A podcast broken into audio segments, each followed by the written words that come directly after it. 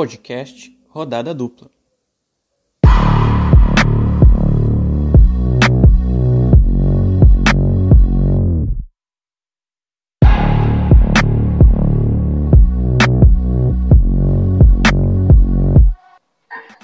Bosquilha, Sarabia, Mussos. Meu exército tá fudido lá mesmo, Marcelo. Palhaço, já te falei que tu tem que me crocando como jogador não serve. Vagabundo, Rodinei, negão de samurai. Meu, a merda agora vai ter que vai ser aguentar o Renato. Agora É. Como não sei se vocês ouviram aí o início, mas começa assim o Rodada Dupla, o arroba Rodada Dupla, Rodada Dupla Podcast número 4. E vai ter, a gente vai ter a repercussão então, do clássico Grenal, número 27, pela segundo, pelo segundo turno da fase da Libertadores. Eu, arroba Edu de Verdade, em mais uma edição com o arroba Gustavo R. Bica. Tudo bem, Gustavo? Oi, Eduardo, tudo muito bem, tudo lindo. Que sexta-feira maravilhosa, que semana linda, cara. Que, como os pássaros cantam, eu não, nem tinha notado isso, cara. Como o céu anda azul. Ah, cara, as águas do Guaíba estão mais claras. A pandemia finalmente está começando a, a diminuir os casos. Cara, é uma semana incrível, semana maravilhosa. Bom para andar de barco, né? E Camila, Camila underline Ferreira, Ferreira, tudo bem? E aí, guris, tudo bem com vocês? Ainda bem que a semana tá acabando, né? Que semana horrorosa, meu Deus do céu. É só derrota atrás de derrota. Vamos ver o que vai rolar na próxima, né? Bom, Gustavo queria falar alguma coisa aí? Queria parafrasear, antes de começar o podcast, antes de começar a análise, queria parafrasear o filósofo Matheus Henrique e dizer: já são 10, hein? Ai, que graça. Então vamos lá, vamos de Grenal. Grenal disputado na quarta-feira. Vamos, a gente vai misturando, vai falando junto de Grêmio, vai falando junto de Inter. Eu bolei aqui algumas perguntas para vocês, Gustavo e Camila. Então vamos lá. Bom, é, não sei se surpreendeu vocês, mas surpreendeu muita gente o resultado do Grenal da última quarta-feira, ou não. A tendência, eu acho, pelo menos, que era uma vitória do Inter. Eu acho que era isso. E grande parte da imprensa também. Mesmo que nos últimos jogos o, o, o Inter tenha se jogado menos pior que o Grêmio, né? Os dois estavam mal, mas o Grêmio estava sofrendo mais crítica. O Inter estava começando a, a, aparecer o sinal amarelo, mas o Grêmio já estava já tava sendo cobrado por mudanças. É, mas eu quero destacar duas coisas que aconteceram na partida que fizeram com que mudasse o que a gente esperava que iria acontecer no jogo. A primeira delas é o Grêmio ter melhorado em relação a ele mesmo. Uh, e a segunda, pelo menos que eu acho, é que a postura do Inter. O Inter acabou mudando a, a, a forma como ele vinha jogando e se destacando pouquinho ali antes da pandemia e um pouco depois. E a forma de jogar parece que mudou especificamente para esse jogo. Então, foi uma coisa que a gente viu de diferente e o que a gente estava acostumado a ver com o Eduardo Cudê de um time ofensivo. Primeira coisa, eu quero perguntar para o Gustavo é se a teimosia do Renato pode acabar com essa nova formação 4-3-3. O que, que tu acha, Gustavo? Eu acho que não. Que eu acho que ele não vai, não, não, não vai mudar. Ele vai manter.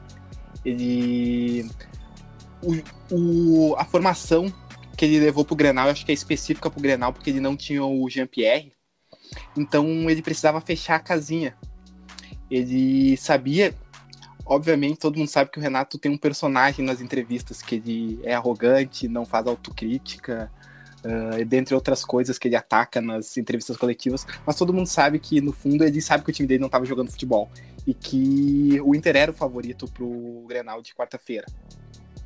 O, o Grêmio teve que. Começou mudando no, a postura no domingo, né? Contra o Palmeiras, fez uma bela partida, apesar de não ser uma partida brilhante, nem, nem sequer uma partida boa, suficiente para vencer. Acabou conseguindo um empate no finalzinho. Inclusive, eu acertei o resultado aí. Gustavo Bet em 365. Uh, o Grêmio acabou mudando a postura que levou para a quarta-feira. Com três volantes. Acabou mudando, né? Acabou entrando o PP no lugar do Robinho, que jogou no domingo. Que que é um grande acréscimo no Grêmio, né? Que o PP é o, hoje é o jogador, o melhor jogador do Grêmio, o jogador mais diferente, o jogador mais incisivo. Mas para quarta-feira o Grêmio precisava de marcação, precisava de um homem de marcação ali no meio de campo, além do Matheus Henrique e do Darlan. E foi o Lucas Silva, que foi a grande surpresa positiva deste jogo, que não tinha vindo feito bons jogos ainda nessa temporada, desde que foi contratado pelo Grêmio. E no sábado, no, na quarta-feira ele fez assim, foi um dos melhores em campo, na minha opinião, foi o melhor em campo. Foi o destaque positivo, pela, tanto pela marcação, tanto quanto ele deu velocidade pro meio de campo. Ele era um cara lento, muito lento, que acabava atrasando a, a transição de bola do Grêmio. E na quarta-feira não, ele acabou conseguindo entrar no ritmo do Matheus Henrique e do Darlan. O Grêmio dominou quase inteiramente o jogo. O Inter teve ali o comecinho do segundo, do segundo tempo e após o gol também o Inter colocou uma pressão no Grêmio, mas no geral o Grêmio conseguiu administrar bem o resultado. Então eu acredito que o, a escalação que foi a campo no Grenal era específica mesmo para o Grenal. Acredito que quando o Jean-Pierre voltar, ele deve assumir a posição, deve tirar o Darlan e o Grêmio deve voltar para a posição, para a formatação habitual do Renato.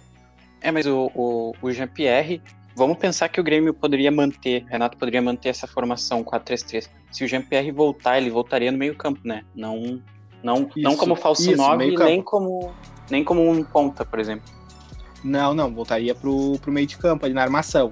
E agora eu quero saber uh, o que que o Eduardo Cudê tinha na cabeça para mudar a formação nesse jogo específico, Camila, por que, que o Eduardo Cudê foi com o Lindoso e o Musto? Me explica. É isso que a gente está tentando entender até agora, né? O Inter ele entrou com, ao meu ver, para empatar o jogo, não para ganhar, e quando isso acontece, a gente já sabe o resultado, né? Ele o, foi um jogo para ver que o Inter tem vários problemas e, e, coisas que ele já poderia ter mudado em jogos anteriores, né? Na parte do sistema defensivo, que era algo que a gente não se preocupava, tem que rever. Uh, na lateral, tudo passava pela lateral, né? Pela lateral onde o Jussá, que, tá, ele, que ele estava improvisado, né? Então, uma, uma, uma sequência de erros, o Musto e Lindoso juntos também. Ele já viu que isso não dava certo em jogos anteriores e insistiu. Então, assim, ó, o Inter foi bem mal, com pontos a serem revistos e logo, né? Antes que ele acabe caindo mais no Brasileirão e coloque em perigo a vaga na, na próxima fase da Libertadores. É, a Camila já puxou aí o, o, o assunto sobre o Jussá, era isso que eu queria, é, inclusive, seguir contigo, Camila. Sobre isso, a gente precisa falar das laterais do Inter, né? Na direita, o Saravia acabou sendo envolvido pelo PP, depois, quando o PP, se eu não me engano, sai, o Alisson vai pro lado dele e também dá trabalho. E o Jussa, que estava jogando improvisado ali na esquerda, estava ainda se familiarizando com a posição. Quero saber o que, que tu achou da atuação dos dois. É, o Saravia, acredito que foi o primeiro jogo que ele chegou a comprometer um pouco na sua função. Nos demais jogos, pelo brasileiro e o anterior da Libertadores, ele foi bem, como ele vinha sempre desempenhando um bom futebol. Só que o, o ter improvisado o Jussá, não ter o Moisés, que não quer, não quer dizer que também ele ajudaria, né? Mas não ter um, um lateral de fato ali, o Moisés e o Wendel que tá com coronavírus, eu acho que também acabou prejudicando, porque o Orejuela ele passava sempre por ali, parecia passarela ali pelo lado do Jussá, então foi bem complicado esse improviso dele. É, e no lado do Grêmio, agora com o Gustavo, as atuações eu, pelo menos, destaquei o Orejuela, que foi bem na, nas transições de ataque do Grêmio, e também o PP, que fez o, o, o gol que decidiu. Ele teve duas chances. Na primeira, ele tentou de cavadinha, mas não conseguiu. Na segunda, num chute de fora da área. E para ti, Gustavo, como é que foram as atuações de PP e Orejuela no jogo? Uh, inicialmente eu era a favor da, da escalação do Vitor Ferraz. Acreditei que o Inter viria para cima, que o Inter não viria com dois volantes, que o Cudê aproveitaria o mau momento do Grêmio para atacar ele. Então eu acreditava que o Vitor Ferraz era a melhor opção, porque na minha visão o Vitor Ferraz tem muita qualidade ofensiva também e também tem habilidade defensiva. Então eu achava que naquele neste momento o equilíbrio seria o melhor, o melhor para aquele lado ali. Só que, surpreendentemente, o Renato escalou, manteve o Orenjuela como titular e deu muito certo. O, o, o, titular da lateral esquerda do Inter seria o Wendel e acabou tendo testado positivo para coronavírus, acabou não jogando. O que eu acreditei que seria um desfalque pro Grêmio, porque o Wendel todo mundo sabe que não é um primor técnico, mas o Justa também acabou indo muito mal, acabou sendo envolvido ali pelo aquele lado direito, do que vem com o Orenjuela e o Alisson, que o Alisson para mim é o jogador mais mais equilibrado do Grêmio neste neste neste ano. Ele é um jogador que, mesmo quando o Grêmio estava em uma fase, ele era um cara que mantinha a régua dele alta, conseguia fazer boas atuações. Um, aquele lado direito do Grêmio realmente estava tava muito bem, conseguiu aproveitar as ausências ali daquele lado. E o PP também, cara. O PP é um jogador é um jogador diferente do Grêmio. Ele é o cara mais efetivo, mais incisivo, o cara que vai para cima e a gente viu que quantos dribles ele deu no Saravia e quem mais apareceu por aquele lado direito. Outra coisa que eu destaco também é a atuação do Cortez, que todo mundo, todos os gremistas não gostaram quando viram que o Cortez seria titular ao invés do, do Diogo Barbosa na lateral esquerda. E o Cortez mostrou mais uma vez que ele cresce em grenais, né? Apesar de ter feito péssimas atuações nos últimos jogos, ele cresceu muito no Grenal e foi muito bem pelo lado esquerdo. E Camila, o Grêmio, o... depois do gol do Grêmio, houve alteração, né? O D'Alessandro acabou entrando. Tu acha que o Cudê demorou muito para mexer? Eu acho. Ele demorou bastante para Deveria ter trocado no intervalo. É, ele demorou bastante para mexer, para é, fazer o Inter atacar um pouco mais, porque o primeiro tempo foi, não foi um primeiro tempo bom tecnicamente, foi mais brigado, mas depois, no, no segundo tempo, o Grêmio conseguiu se encontrar e, e, e, fazer o gol, e só depois do gol é que o, o Cudê fez as alterações, né, Camilo? Sim, e mesmo assim, olha, o Inter ele evitou de tomar alguns gols, né? Porque o Grêmio, o Grêmio teve algumas chances claras de ampliar o placar, por sorte não ampliou, poderia ter sido pior a situação, né? E eu destaco assim, os destaques pela parte do Inter, na minha opinião, são bem negativos, né? O Kudê, quando ele, ele chegou no Internacional, ele tinha uma zaga pronta, né? Que passava confiança para a torcida, e ele vai lá e muda, né? Deixa, tira o Moledo, coloca o Zé Gabriel, que nos últimos jogos vem fazendo partidas bem ruins, no meu ponto de vista, né? Uh, outra coisa é o Lomba, né? Que já salvou o Inter inúmeras vezes, a gente é grato por isso, porém ele vem falhando, tomando gols bem ridículos, né? E isso, isso o Inter tem que repensar já pros, para o próximo jogo, né? Eu começaria mudando, retornando à zaga titular, Cuesta, Moledo, e também daria uma chance para o Danilo, que passa uma maior confiança, e isso é importante para acabar com essa série de derrotas, né? Que querendo ou não, somando ali Brasileiro e Libertadores, é a terceira derrota seguida do Inter. E a pior delas, que é um clássico, e daí so, esse, esse clássico fecha uma série de, de insucessos do Inter e conquistas do Grêmio ali de, de vitórias ou vitórias e empates. Então é uma coisa que tem que se, que se rever. Pode soar oportunista o que eu vou falar, mas eu vou fazer mesmo assim essa pergunta para Camila. É o que que, que que tu prefere? Quem que tu prefere? É, o Musto ou o Lindoso? Musto e Lindoso ou Johnny Prachedes? Olha, Johnny Prachedes. Tem jogado bem, não? O Musto, é, o Johnny joga ainda melhor que o Praxedes, né? O Johnny, ele sabe o que ele tá fazendo com a bola. Mas esses dois, o, o Lindoso, eu não, não, não, entendo o que tá acontecendo, né? Nos últimos anos, até com o Odair, ele tava jogando melhor do que agora, né? Então, não entendo muito. Mas o Musto, ele tá no Inter é porque é uma imposição mesmo do Kudê. É um bruxinho do Kudê, e ele continua escalando. Mesmo cara, uh, inicialmente era questão de, de cartões, né?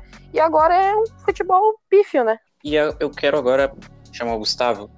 É, eu, quero, eu vou falar duas palavras para ti, Gustavo, e eu quero que tu faça uma tese aí sobre essas duas palavras, tá? Lucas Silva. Lucas Silva, bonito, primeiramente. Ele fica bonito com aquela camisa do Grêmio. Ele é, um jogador, ele é o jogador mais bonito do Grêmio atualmente. E ele fica mais bonito ainda com aquela camisa do Grêmio. O Lucas Silva, ele veio com muita expectativa pro Grêmio. Ele foi um dos craques daquele Cruzeiro, que era um baita de um time que foi bicampeão brasileiro, tanto que foi parar no Real Madrid. Após alguns, alguns insucessos na Europa, ele acabou voltando pro Grêmio e criou grande expectativa, porque era um jogador versátil, era um jogador que ajudava muito na marcação e tinha uma boa saída de jogo. Então, o Maicon quanto com o Matheus Henrique. Mas no início do ano não acabou acontecendo isso. Ele, ele se tornou um jogador lento, um jogador que a marcação não era tão boa assim quanto para sacrificar um jogador de, de velocidade, um jogador que tivesse uma boa saída de jogo. E ele acabou não assumindo a titularidade. E nesse Grenal foi totalmente o oposto. Ele conseguiu tudo isso que a torcida do Grêmio espera, espera dele, né? Que é uma boa marcação, uma boa, uma boa saída de jogo. A gente não espera que ele seja como um Matheus Henrique, com aquela velocidade, com aquele toque de, de bola uh, aparecendo dos dois lados e uh, encostando nos meio, no meio campo e nos alas. Mas a gente espera que tenha uma boa saída de jogo, que não seja lento, que não tranque a versatilidade do Grêmio, a, a velocidade na transição. Então, o Lucas Silva, para mim, foi o grande destaque, como eu falei anteriormente, por causa disso. Ele, ele é a peça-chave que muda o Grêmio, ele dá estabilidade tanto para a zaga, que para mim sofreria demais, porque para mim o Kahneman é um grande zagueiro, mas ele é um grande zagueiro jogando ao lado do Jeromel. E não foi isso que aconteceu no, na quarta-feira. Mesmo jogando com o Rodrigues, ele fez uma baita de uma atuação, parou o, o Abel, o Abel Hernandes.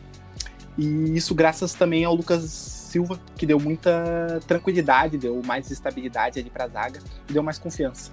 Ô, Gustavo, essa questão do Grêmio é, e principalmente com o Renato nas coletivas, tu acha que a régua do Grêmio ser o Grenal, enquanto o Grêmio estiver bem no Grenal, ele tá bem. Tu acha que essa régua é é legal para a situação do Grêmio? Tu acha que o Grêmio pode viver disso e com o Renato ainda? Eu cheguei a ver um tweet que o Renato ele ganhou agora esse Grenal e agora ele garante um contrato de mais um ano com o Grêmio. É, tá certo isso? Então, uh, acho que não. Acho que tá muito errado o Grêmio se, se espelhar apenas no Grenal para decidir se o Renato é o treinador ideal para o Grêmio ou não. O Grêmio tem que almejar coisas grandes, que foi o que ele se habilitou nos últimos anos. Só que eu acho que tem um imediatismo muito errado atualmente em relação ao Renato. A gente preza tanto por estabilidade dos treinadores, a gente gosta tanto que um treinador, a gente cobra tanto das diretorias que façam uh, deixem os treinadores trabalharem, né? Que não seja só apenas em uma, duas derrotas já queira trocar de comando técnico, queira fazer uma revolução em toda a comissão técnica por causa de um ou dois resultados negativos. E o Renato fez três anos maravilhosos com o Grêmio, conquistou tudo. E agora, por conta de um time. Tá certo que o time nos últimos. No último ano já acabou, após aquela derrota do Flamengo, já tinha enfatizado bem que o Grêmio não fazia mais aquele futebol de 2017, até aquele futebol de 2018 também.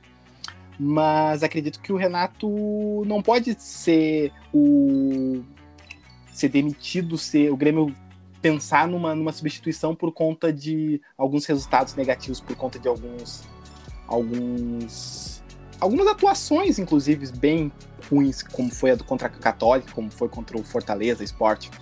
Então, acho que não, acho que a régua realmente não pode ser só o Grenal, mas também o Grêmio não pode pensar nesse imediatismo aí de uh, meia dúzia de partidas ruins, tem que trocar o treinador, até porque a gente está no meio de uma temporada Uh, e vai ser bem difícil trazer um treinador agora do nível do Renato. Tem o Argel aí se no é que tem alguém no nível. Do... Tem o Argel, tem o Celso Rotti, tem. O Lisca Doido até tem, tem time, né? Mas tem vários treinadores aí emergentes no, no mercado. Mas se o Grêmio quer continuar nessa, nessa sequência aí de, de pensar alto, eu acho que o Grêmio tem que manter o Renato, no mínimo até o final do ano, dar dá tranquilidade para ele trabalhar. E aí no final do ano tu repensa o trabalho dele ao longo do ano, se foi satisfatório ou não. E aí tu pensa numa mudança. É, o Argel que é bom de áudio de WhatsApp, né? Também. Ele é muito bom nessa característica. É, e Camila. E motivar o. Pode falar, Gustavo. E motivar o time adversário. E motivar o time adversário, ele é excelente. Sim, são duas características, né, que, que fazem dele um técnico diferente dos outros, né? Completamente. É, Camila, eu faço agora essa pergunta pro lado do Inter. É, no caso dos, dos Grenais, o Cudê, se eu não me engano, já disputou cinco e ainda não venceu e também não marcou gol. É, não ganhar o Grenal é, é, é uma prova suficiente de que o Cudê não deve ser o técnico do Inter? Tu é fora, Cudê? Olha, eu acredito que só o Grenal não pode ser um fator determinante para ele, para demissão dele. Ele, mesmo com problemas com falta de jogadores em alguns setores, ele vem conseguindo desempenhar, montar um bom, um bom time para disputar, tanto que o Inter até a última rodada ele era líder brasileiro, agora continua, mesmo com a derrota no Grenal, é líder da Libertadores, e com as peças que ele tem, ele está conseguindo se virar. E o Inter teve jo bons jogos sobre, sobre a gestão dele. Então acredito que mesmo com essas derrotas em, em Grenal, que já vem de, de, outras, de outros treinadores, né? Já são dois anos assim seguidos, né? Mesmo assim, eu não te digo que eu sou fora com o D agora. Vamos esperar para ver como é que vai desenrolar as próximas rodadas do Brasileiro e a classificação para a próxima fase da Libertadores. É, é, o Inter agora lidera o grupo, tag líder do grupo, né? Segue o líder, né? Não sei se é bom usar essa, esse, essa frase. Não. É, o Inter tem sete pontos, o mesmo número de pontos do Grêmio. O Inter tem dois gols a mais de saldo, por isso ainda lidera o grupo.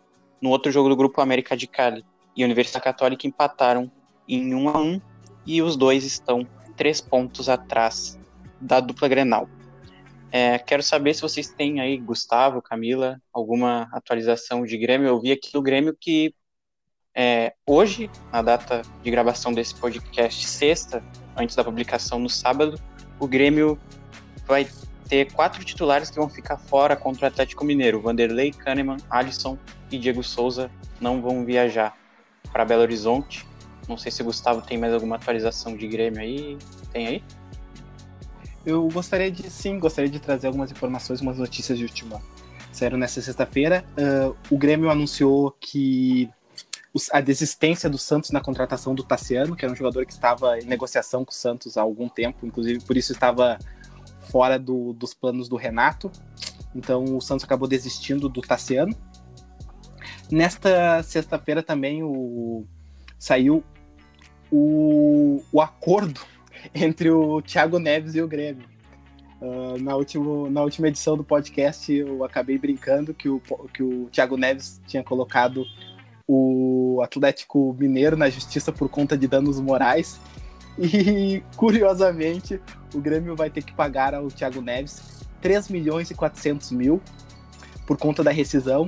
Deste, deste valor, 1 milhão e 900 mil é por conta de danos morais por mais ridículo que seja isso, o Grêmio vai, vai, vai desembolsar uma bela grana pro Thiago Neves por, por um ano o saláriozinho dele tá bem garantido. E eu continuo sendo culpado? Não sei, né? Mas, mas tudo bem. É, deixa eu só passar aqui. Então, o Grêmio, o provável time do Grêmio contra o Galo em Minas Gerais. Tem Paulo Vitor, Vitor Ferraz, Orejuela, Paulo Miranda, David Braz e Cortez ou Diogo Barbosa, Lucas Silva, Darlan e Matheus Henrique, Robinho, PP e Isaac.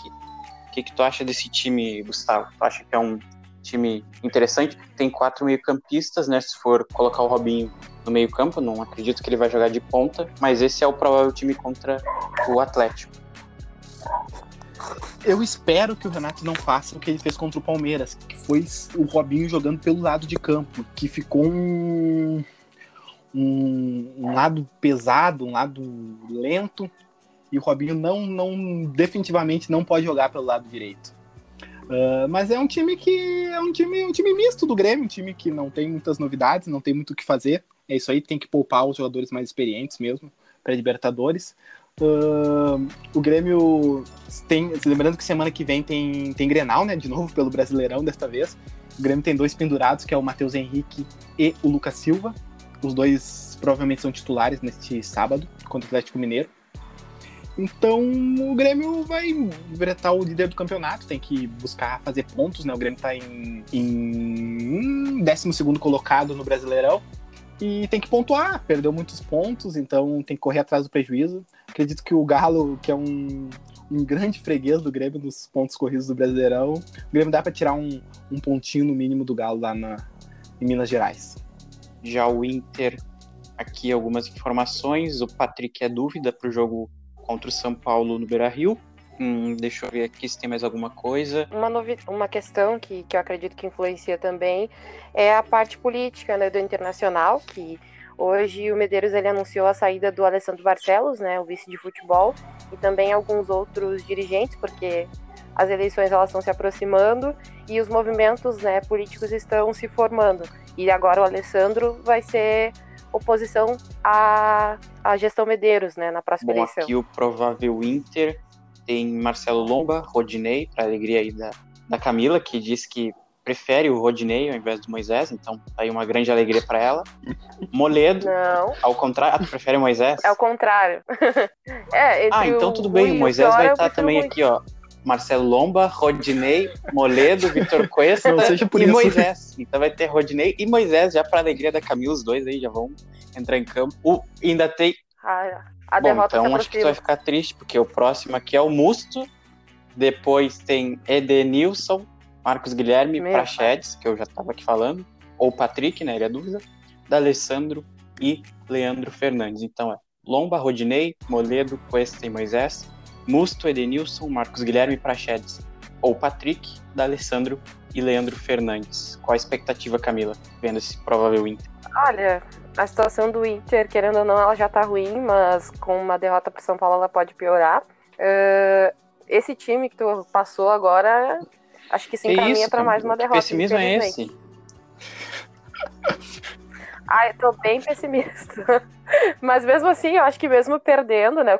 Mesmo perdendo o Kudê, ele não corre risco de cair, né? Porque o- com o que tem disponível no Inter, ele tá conseguindo fazer até um mediano trabalho. São Paulo também não tá na sua melhor fase, mas tá É, ainda São melhor Paulo não tá na sua melhor fase desde 2012. É, então, bom, é isso, né? Não sei aqui se a Camila acha, né? Eu tava vendo aqui a escalação do provável Inter. O Rodinei puxa pra baixo, né? O Moledo puxa pra cima.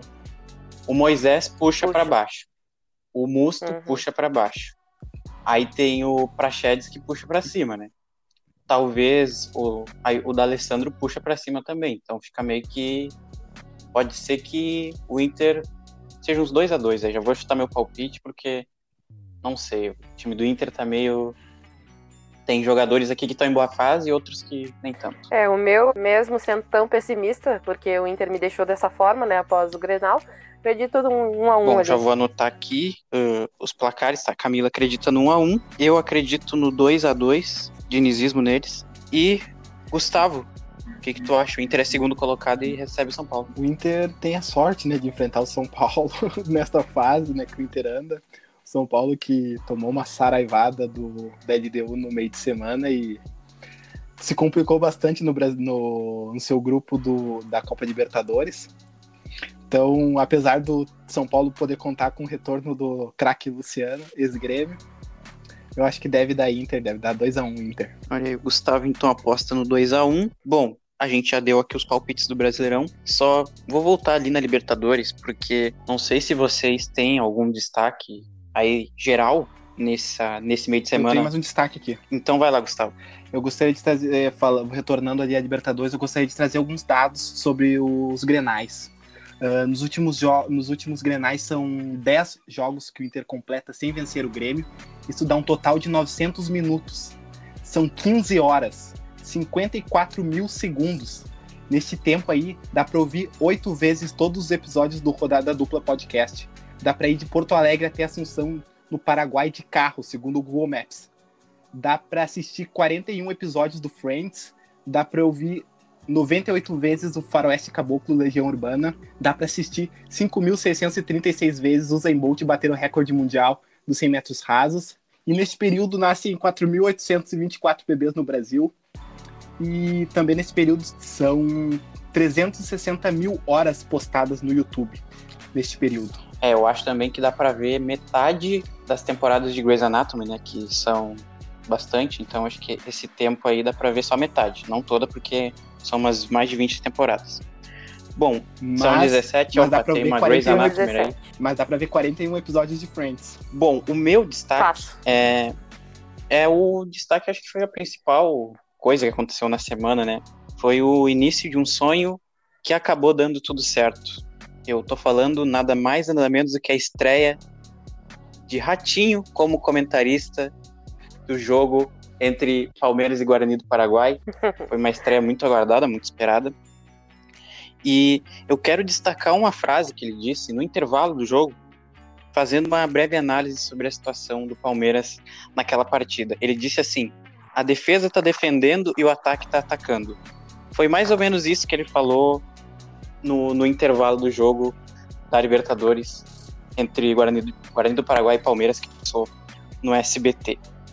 Bom, Camila, tem algum destaque? O meu destaque para Libertadores, né, a goleada do River no, no Binacional e também uh, o, mais um jogo que a vitória se dá por gols contras, né, que foi do Atlético Paranaense 2 a 0 no Colo-Colo. E brasileiro, o meu destaque é o Grenal das Gurias, né, no Brasileirão A1, foi 1 a 0 né, pro Inter com o NF. um gol da Rafa Travalão. Finalmente, né? finalmente como é o que se Inter ganha o pode comemorar. Pelo menos um dia de paz na vida do torcedor colorado pode ser considerado hoje, né? Bom, o Inter, então, como a gente havia falado, recebe o São Paulo, agora no, na próxima rodada do Brasileirão, às sete da noite, recebe hoje, na data da publicação desse podcast, recebe hoje o São Paulo no Beira-Rio. Bom, agora vamos então aos palpites do Grêmio, que vai visitar o Atlético Mineiro. Vai ser logo depois do jogo do Inter. Hoje também, às nove da noite, mas em Minas Gerais. Gustavo, previsão de Galo e Grêmio. Eu gostaria de ressaltar mais uma vez que o âncora não, não destacou, que eu acertei na cabeça o último resultado do Grêmio. Falei que Já não é uma novidade, cara Gustavo. de um a um. Obrigado. Uh, eu acho que Grêmio e Galo em Minas Gerais tem cara de 2 a 0 Grêmio. Só que devido às condições, o cenário atual, Eu ia escrever aqui, Hum, Gustavo, fecha 2x0. Eu ia escrever, tu, tu, tu Não, não. mudou, agora eu vou ter que arriscar aqui. eu segura aí, cara, eu tô fazendo toda a minha tese. Vai lá. Porque daí eu tenho dois resultados, qualquer coisa, se eu, se eu errar, eu posso dizer que eu- a minha tese estava certa. Mas Grêmio e Galo tem cara de 2 a 0 mas devido ao cenário atual, eu acho que vai ser 1 a 1 Tá bom. Segundo a tua tese, 1x1. Segundo o que tu acha que vai acontecer, é 2x0. Isso, exatamente. 1x1, o Grêmio é décimo segundo, sempre lembrando, e vai visitar o líder. Eu, bom, vendo essa escalação aqui, vou até ver de novo. Paulo Vitor, Vitor Ferraz ou Orejuela, Paulo Miranda, David Braz e Cortez ou Diogo Barbosa, Lucas Silva, Darlan e Matheus Henrique, Robinho, Pepe e Isaac. Acho que acredito. Eu também vou, vou, vou no 1x1, até para acertar junto com o Gustavo nessa rodada. Aí eu também ganho já um pontinho. Eu acho que pode dar 1x1. O Grêmio tem um time que agora tá mais leve. Acho que pode dar 1x1. E a Camila, o que, que ela acha? Mas nem pensou muito. 2 a 0 Galo. Mas isso é mais Não, coração que vai ser isso aí. ou é mesmo. mais uma, uma análise mesmo? O Grêmio vai com um time misto, né? A tendência é a Ah, vitória tá, do tu não tá com uma camisa vermelha por baixo do paletó, né? Ou da camisa social. Sempre ah, tá, estou. tudo bem. Então só Sempre pra estou. esclarecer, né? Imprensa lá, vermelha. Sei lá, né? Tá, então pra Camila o Atlético Mineiro vai amassar o Grêmio. Não, Ah, mas é 2 que eu a 0 quero não que tu amassar, fale alguma né, coisa gente? assim Mas pra. Não, eu quero que tu fale alguma coisa É um assim pra eu poder tirar depois esse, recortar esse pedaço e postar aí na, pro mundo, pro mundo saber que tu cravou que o Atlético Mineiro vai vencer. Se tu tiver também como colocar em alguma rede social pra eu poder tirar print e botar no vestiário do Grêmio, Não, tudo bem. ultimamente o Grêmio anda. Se a Camila não fala, eu falo. A Camila tá cravando aqui que vai ser 2 a 0 Atlético Mineiro. Ah. Vamos esperar. Vamos Bora, baile. confiar, vamos confiar nela, tá bom? Bom, é, tenho duas últimas atualizações. A primeira delas é que o JP Gadelha, infelizmente, ele foi eliminado da Fazenda. Com isso, pela primeira vez, o Gustavo erra em 2020. Não foi quando ele achou que estava errado, foi, Eu- foi agora. Eu, Gustavo abalado. eu ainda não havia assistido nenhum episódio do da Fazenda, infelizmente. Aí na terça-feira eu tive a primeira oportunidade de assistir a Fazenda, justamente na, na no paredão do- da Fazenda que eu não A famosa roça, né? Assistir. Roça, perdão. Formação da roça. É a Assisti roça. a, a roça. E aí, infelizmente, hoje eu fui surpreendido com a notícia que o JP Gadelha está eliminado da competição. Vou achar um outro, um outro candidato aí que eu possa torcer. Bom, esse foi o meu destaque final. Não sei se a Camila tem algum aí. Pode ser da vida dela, pode ser da vida dos outros também, não importa. Se não tiver, também não tem. É, não tem, hoje eu não tenho. Tô numa semana atípica, né? Tô meio assim, Até no destaque a. Camila tá não, faz nada dois positivo pra falar dessa semana. Atípica não, né, Camila? Faz dois anos que tu sente como é passar uma semana Grenal sendo derrotada. Tu não precisa tocar na ferida, Gustavo, tá? Eu Aquela energia negativa gostosa é programa, sempre não bom, né? precisava. Pra um ambiente. Isso, é bom porque daí mostra que nós Pra somos humanos, finalizar. né? Eu acho que isso é que é o mais importante. E Gustavo, além do JP dele eliminado, tem um último destaque aí da tua vida, destaque, sei lá, do, de qualquer coisa. Ah, ah, que Grêmio e Atlético Mineiro travam uma batalha ah, amanhã, no caso hoje, ah, nos gramados, pelo Campeonato Brasileiro, mas também fora deles. Ah, o, saiu a notícia hoje que o Atlético Mineiro ofereceu 64 milhões anuais pelo Cavani e o Cavani pediu o dobro. Essa informação ela é meio estranha porque porque o Grêmio ofereceu menos e segundo a imprensa o Cavani teria gostado da, da oferta do Grêmio. Então vamos esperar aí para ver, mas seguimos otimismo, otimistas quanto à contratação do Cavani. Bom, então, chegando ao final do Rodada Dupla número 4, é, eu só quero lembrar para vocês que dia 3 de outubro, sem ser nesse domingo, mas no outro, vai ter um Grenal pelo Campeonato Brasileiro. Mas é só para avisar mesmo, tá bom? É isso, gente. Tchau. Valeu, Edu. Tchau, tchau. Tchau, Boa gente. Até a todos. próxima.